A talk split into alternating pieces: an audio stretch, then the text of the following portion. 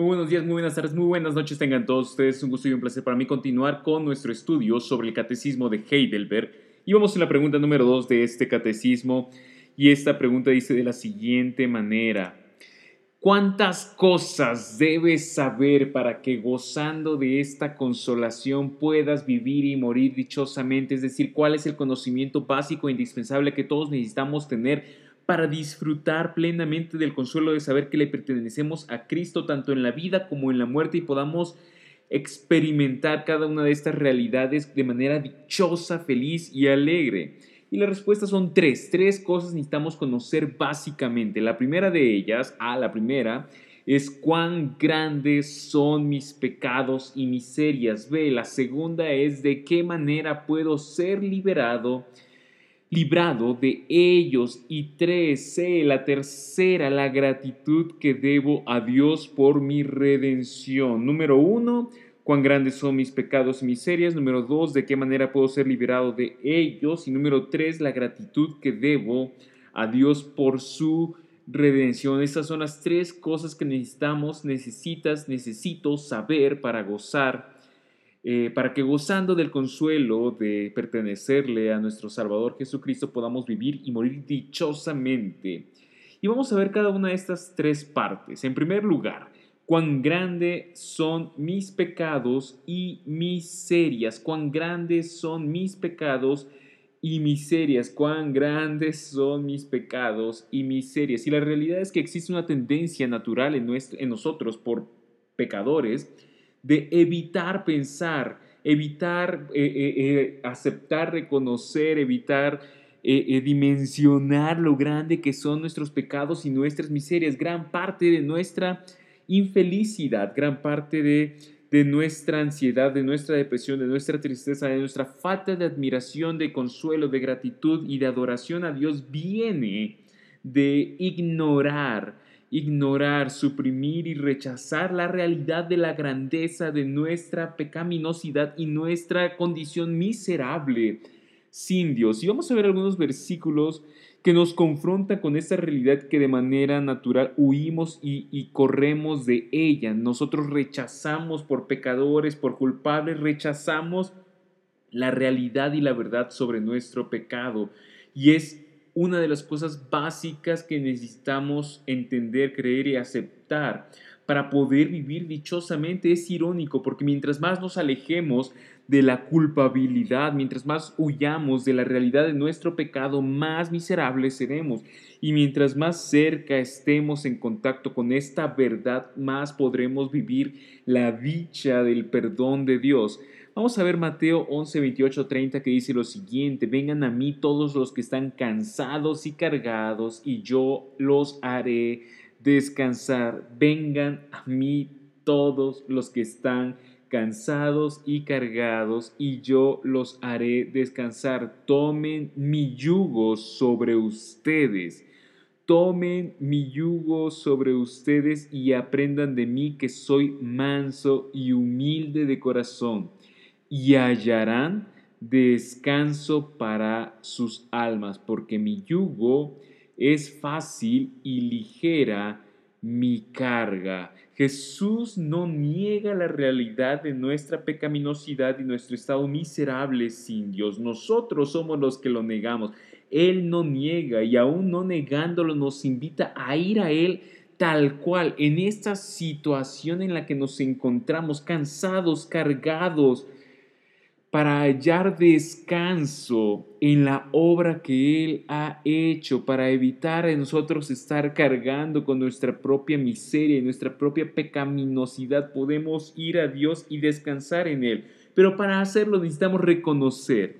Para poder hallar descanso en Dios, nosotros necesitamos reconocer que estamos cansados y cargados, que necesitamos del descanso que Él nos ofrece. Efesios 5.8 dice lo siguiente, porque antes ustedes, ustedes eran tinieblas. Antes ustedes eran tinieblas, pero ahora son luz en el Señor. Anden como hijos de luz. La realidad es que sin Cristo nosotros somos tinieblas, éramos hijos de ira, justos merecedores de un castigo eterno. Y nunca podremos encontrar la dicha, el consuelo de, pertenecer a Cristo a menos de que reconozcamos estas verdades que nuestros corazones buscan y luchan y evitan y racionalizan y buscan justificar a través de logros, méritos y pensamiento que no somos tan pecadores como la Biblia dice que lo somos. ¿Por qué? Porque es un golpe al orgullo. Por orgullosos, por orgullosos evitamos a Cristo y por orgullosos somos infelices. Juan 9:41 dice lo siguiente, Jesús les dijo, si ustedes fueran ciegos no tendrían pecado, pero ahora porque dicen, vemos, su pecado permanece.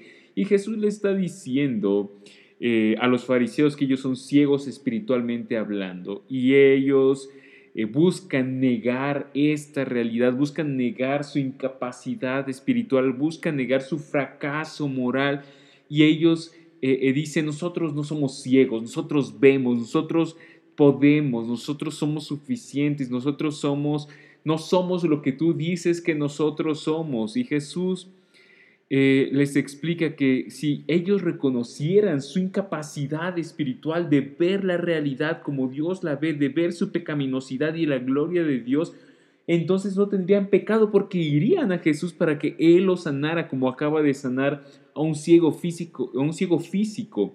Pero como ellos dicen, nosotros no somos ciegos, sino que vemos, permanecen en su pecado, permanecen en su orgullo, en la negación de su necesidad de la gracia, del amor inmerecido de Cristo, y entonces permanecen en su condición como pecadores. Mateo 9:12 dice lo siguiente, al oír Jesús esto dijo, los que están sanos no necesitan de médicos, sino los que están enfermos. Los que están sanos no necesitan de médicos, sino los enfermos. Y con esto Jesús no quiso decir que los fariseos estaban sanos espiritualmente hablando. En diversas ocasiones esto es confrontado de manera explícita y directa por Cristo. Lo que él quiere decir es que ellos no quieren reconocer su condición pecaminosa, su miseria, su necesidad de ir al doctor de doctores, su necesidad de ser salvados, sanados, de su triste condición espiritual. Y es por eso que eh, lo que necesitamos conocer, entender, aceptar para poder disfrutar plenamente de la dicha en la vida y en la muerte, del consuelo de pertenecer a Cristo, es reconocer nuestra gran necesidad. Y es algo que hacemos desde el día uno hasta el último día de nuestras vidas, es reconocer que nosotros somos pecadores salvados gratuitamente y nadie puede ir a Cristo si no reconoce esto. Eh, Romanos 3.10, Romanos 1, 2 y 3 nos confronta fuertemente con esta realidad. Romanos 3.10 de manera resumida dice lo siguiente, como está escrito, no hay justo ni aún uno. No hay justo en sí mismo, no hay persona que pueda pararse delante de Dios con una justicia propia y poder permanecer de pie.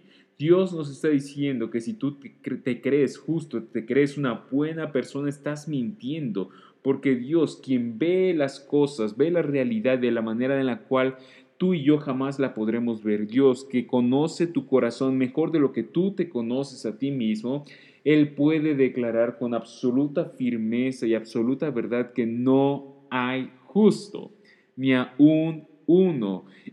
y esa es la primera verdad que necesitamos reconocer para poder disfrutar plenamente del consuelo que hay en Cristo. Juan 1, 9 al 10 dice lo siguiente. Juan 1 del 9 al 10 dice lo siguiente, existía la luz verdadera que al venir al mundo alumbra a todo hombre el que estaba en el mundo y, en, y el mundo fue hecho por medio de él y el mundo no le conoció. Existía la luz verdadera, es decir, Jesús, que al venir al mundo alumbra a todo hombre, ilumina nuestros corazones con esta verdad y esta realidad sobre nuestra pecaminosidad. Él estaba en el mundo y el mundo fue hecho por medio de él y el mundo no le conoció. ¿En qué consiste nuestra pecaminosidad? En rechazar a Dios como Dios, a Cristo como como el Hijo en rechazar en nuestras vidas de manera práctica y concreta la verdad de que no nos pertenecemos, de que hay un amo, dueño y Señor del universo, a quien nosotros le rendimos cuentas, de quien nosotros nos hemos revelado y por lo tanto eh, nuestro pecado, en otras palabras, es la negación de Dios, tal vez no necesariamente en, de manera verbal, pero sí en nuestra forma de vivir. Yo me pertenezco a mí y el universo y el mundo y mi vida se trata de mi voluntad, de mi deseo, de mi soberanía, de mi control, de mi gloria en última instancia. Y entonces eh, necesitamos de manera radical reconocer eh, nuestra maldad. Si tú quieres disfrutar del perdón, del amor, de la esperanza, del consuelo, de pertenecerle, a Cristo por sobre todas las cosas, de ser amado de manera gratuita por Él, de tener una esperanza inamovible, lo primero que necesitamos aceptar, abrazar y reconocer eh, es que somos más pecadores de lo que nos gustaría aceptar y eso destruirá todo nuestro orgullo, pero afirmará toda esperanza, consuelo y dicha tanto en la vida como en la muerte y es algo que no nos gusta porque no siempre nos gusta pensar bien de nosotros mismos y cuando somos confrontados con nuestro pecado, eh, no nos gusta, eh, nos resistimos a, a, reconocer toda clase de responsabilidad, de culpa. Lo primero que hacemos es echar la culpa a los que nos rodean antes de nosotros reconocer nuestra propia maldad. ¿Cuál es el segundo, la segunda verdad que necesitas saber, no solo de manera teórica, sino abrazar como una convicción firme y profunda en tu vida? La segunda es de qué manera puedo ser librado de mis pecados y miserias. ¿De qué manera puedo ser librado de mis pecados y miserias? Y vamos a ir eh, a tres textos de manera muy, muy concreta que nos explican cómo podemos ser librados de nuestros pecados y de nuestras miserias. Vamos a ir a estos pasajes que nos enseñan dónde está el alivio y el consuelo de nuestros pecados y miserias. Juan 17.3 dice lo siguiente, y esta es la vida eterna que te conozcan a ti, el único Dios verdadero, y a Jesucristo, a quien has enviado. ¿Dónde está el consuelo, el alivio, eh, eh, la solución, la sanidad, la salud, la salvación de nuestros pecados y miserias? No está en ti y en mí y en alguna clase de salvación por obras. No está en los méritos académicos, en los méritos laborales, no está en la abundancia económica, no está ni siquiera en la salud física. No está en la compañía, en la presencia de amistades, en la presencia de familia. Todas estas son cosas buenas y grandes bendiciones que Dios nos da, pero en ninguna de ellas está la solución a tu pecado y tu miseria, tu pecado y tu miseria manifestada de manera concreta en tus relaciones humanas, matrimonio, relaciones con tus hijos, relaciones laborales, en, tus emociones, en tu cuerpo físico, no va a encontrar eh, alivio en un grado mayor de estudios, no va a encontrar alivio en un ingreso mayor eh, eh, económico, no va a encontrar alivio en la mayor presencia de personas que te amen y te acepten tal cual como eres, no va a encontrar descanso tu corazón en una mayor autoestima, en un alivio y descanso, eh, en unas condiciones, circunstancias más favorables. Nuestro único consuelo, nuestra única esperanza, nuestro único alivio, la solución la manera en la que podemos ser librados de nuestro pecado y nuestra miseria está en conocer a Dios el Padre y a Jesucristo como Salvador. No está en ti, no está en mí, no está en nadie más, no está en ninguna otra cosa más que en Dios mismo. Dios mismo de manera gratuita y sin deberlo, sin necesitar hacerlo, sin tener una obligación hacia nosotros, por la pura acción de su gloria y amor gratuito es eh, quien nos libra de la realidad, la presencia, el poder y la consecuencia eterna de nuestros pecados y nuestras miserias. Hechos 10:43 dice lo siguiente, de él dan testimonio todos los profetas de que por su nombre todo el que cree en Él recibe el perdón de los pecados. Toda la Biblia, desde Génesis hasta Apocalipsis, apunta a Cristo en este, en este sentido. El que cree, el que confía, el que descansa, no el que cree de manera teórica, no el que cree de manera superficial, no el que oye la palabra y la olvida, sino el que, el que la hace, el que la afirma, el que el que descansa, el que apuesta su vida, emociones, acciones, tiempo, energía, recursos en el amor gratuito de Cristo, Él recibe el perdón de los pecados. No lo hacemos a través de nuestros, nuestras obras, sino es a través del puro afecto de su gracia, es a través de su misericordia, de su amor gratuito, el que cree y descansa que Él es lo que es, que su valor, su propósito, su identidad se encuentra no en cuánto dinero tiene, no en el puesto de trabajo, no en la academia, no en la familia, sino en el amor gratuito de Cristo. Él recibe perdón de sus pecados. Aquel que descansa y confía en Cristo recibe perdón de los pecados. Hechos 4.12 dice, en ningún otro, es decir, en, en ningún otro lado más que en Cristo hay salvación. En ningún otro hay salvación. En ningún otro hay salvación, en ninguna empresa, en ninguna cantidad de dinero, en ningún apellido familiar, en ninguna aceptación de una pareja romántica, en ningún otro vas a encontrar lo que puedes encontrar en Cristo, esa aceptación, ese amor inigualable, incomparable, inamovible, eterno, que no falla, que es capaz de sostener tu vida, no solamente los 70, 80, 90 años que puedas vivir en esta tierra, sino eternamente, porque no hay otro nombre bajo el cielo dado a los hombres en el cual podamos ser salvos, no hay otro nombre. No hay otro lugar más que en Cristo Jesús en quien nosotros podamos ser salvos para poder disfrutar, vivir y morir dichosamente, para poder vivir y morir dichosamente, más allá de la circunstancia, más allá del trabajo, más allá de la economía, más allá de todo tipo de adversidad que te puedas enfrentar.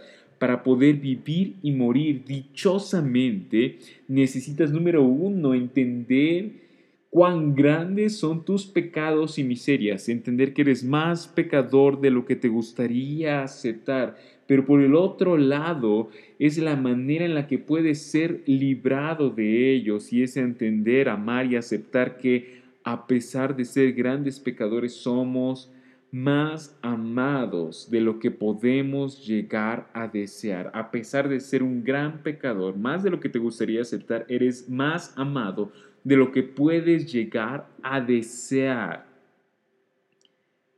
Y la tercera cosa que necesitamos entender, amar y aceptar es la gratitud que debo a Dios por su redención, la gratitud que debemos a Dios por su redención. Efesios 5:10 dice lo siguiente, examinen qué es lo que agrada al Señor. Examinen qué es lo que agrada al Señor. Nuestra vida no depende de lo que tú y yo hagamos.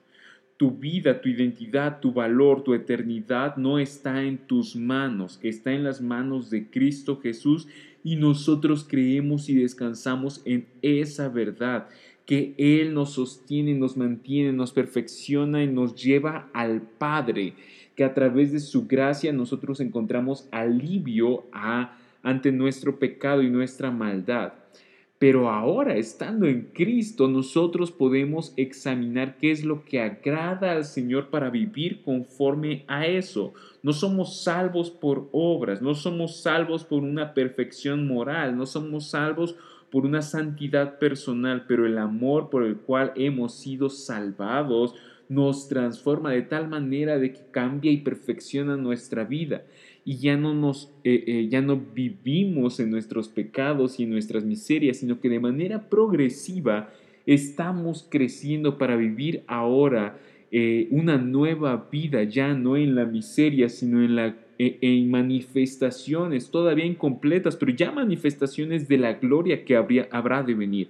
Nuestras emociones, nuestro comportamiento, nuestro, nuestro pensamiento, nuestra vida, nuestro hogar, nuestra economía, la política, el trabajo, poco a poco van siendo transformados para vivir de tal manera de que le agrada a aquel que le pertenecemos y esto es agradable para el corazón del redimido.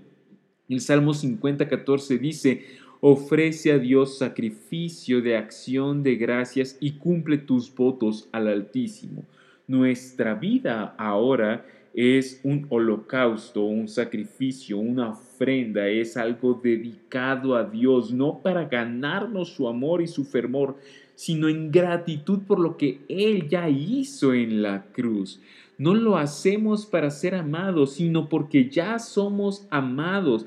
Ahora vivimos en gratitud a lo largo de toda nuestra vida, nuestra sexualidad, nuestra familia, nuestra economía, nuestros corazones viven en gratitud a nuestro Señor. Y Mateo 5:16 dice lo siguiente, así brille la luz de ustedes delante de los hombres para que vean sus buenas acciones y glorifiquen a su Padre que está en los cielos, nuestra nueva vida en Cristo que es progresiva y que Dios tiene una paciencia infinita con nosotros, que Él no se rinde con nosotros, que Él perfeccionará y completará la obra porque la ha comenzado en nuestras vidas, inclusive sirve para que otros puedan conocer también a nuestro Padre. No solamente somos receptores de su gracia, sino que ahora podemos en nuestra vida dar testimonio a los demás de quién es Él. Primera de Pedro 2.12 dice, mantengan entre los gentiles una conducta irreprochable a fin de que en aquello que les eh, calumnia como malhechores ellos por razón de las buenas obras de ustedes, al considerarlas glorifiquen a Dios en el día de la visitación no es por obras, pero nuestras obras son afectadas por su gracia y su amor. Su amor es tan grande que no solamente nos salva de la consecuencia última, el infierno, de nuestros pecados y miserias, sino que nos va salvando de manera progresiva de la presencia y el poder del pecado en nuestras vidas, de tal manera de que otras personas pueden conocer quién es Dios. Romanos 6:13 dice lo siguiente, ni presenten los miembros de su cuerpo al pecado como instrumento de iniquidad, sino que preséntense ustedes mismos a Dios como vivos de entre los muertos y sus miembros a Dios como instrumentos de justicia. Ahora, estando en Cristo, nosotros buscamos crecer, aprender, mejorar, vivir en santidad y la santidad no es algo propio, no es un mérito, no es un mérito mío, no es algo que se me dé de manera natural ni algo en lo cual mi vida y mi, mi confianza descansan. Es algo que viene como consecuencia de su amor. Su amor me transforma de tal manera de que ahora puedo buscar crecer en santidad ya no mi vida, mi cuerpo, mi ser íntegro es, un, eh, es una ofrenda hacia el pecado, hacia la maldad, hacia la miseria, eh, sino que ahora es por lo que Cristo hizo en la cruz en mi vida. Y por eso es que Romanos lo pone en el capítulo 6, porque primero nos confronta del 1 al 3 con nuestra maldad y 4 y 5 con la gracia de Dios y 6, 7 y ocho, con la, la, esperanza y la santificación en la cual ahora nosotros vivimos, eh, nosotros vivimos ahora ofrendando nuestras vidas, nuestro día a día, nuestra mente, nuestros sentimientos, nuestras relaciones a Dios.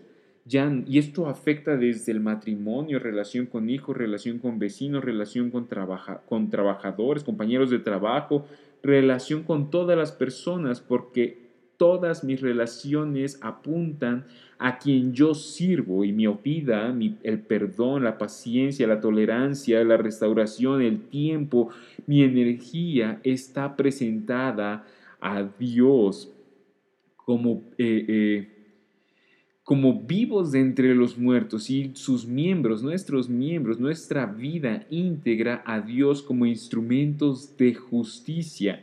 La diferencia entre aquel, entre el fariseo y el creyente es que el fariseo pone su confianza en sus obras y por lo tanto se llena de orgullo y mira con desprecio y desdén a aquel que peca sin darse cuenta de la incongruencia que tiene en su propia vida. Eh, el verdadero creyente no puede ver con desdén a los demás porque el verdadero creyente es alguien que ha sido amado gratuitamente y su justicia no es mérito, es resultado de la gracia en su propia vida y por lo tanto no puede llenarse de orgullo, sino al contrario, de humildad. Y entonces, eh, antes de señalar el pecado de los demás, cosa que tiene su espacio, su lugar y su manera, eh, antes de señalar el pecado de los otros, inspecciona, introspecciona en su propio corazón buscando arrepentimiento y fe, para que con humildad restaure cuando alguien ha caído.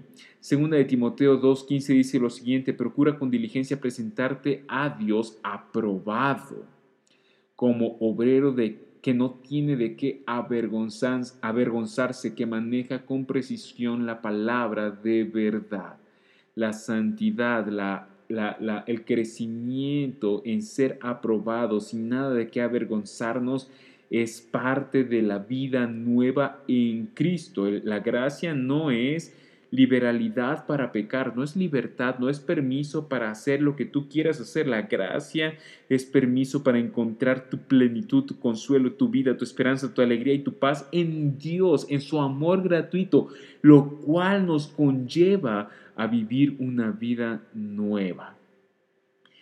Pregunta 2 del Catecismo de Heidelberg. ¿Cuántas cosas debes saber para que gozando de esta consolación puedas vivir y morir dichosamente? Y la respuesta es 3. 1. La primera, cuán grandes son mis pecados y miserias. 2. La segunda, de qué manera puedo ser librado de ellas. Y 3. La tercera, la gratitud que debo a Dios por su redención. Vivamos dichosos y felices aferrándonos a estas verdades como convicciones profundas de nuestro corazón, que la palabra sea viva y eficaz en nuestras vidas de tal manera de que penetre hasta lo más profundo de nuestros corazones y se vean reflejadas estas verdades en nuestro comportamiento diario, en nuestras emociones, en nuestras actitudes, en nuestros pensamientos, en la manera en la que utilizamos la riqueza, en la que vivimos la sexualidad, en la que eh, eh, nos relacionamos en el matrimonio, con los hijos, con el prójimo. Que estas sean verdades profundas que transformen nuestras vidas.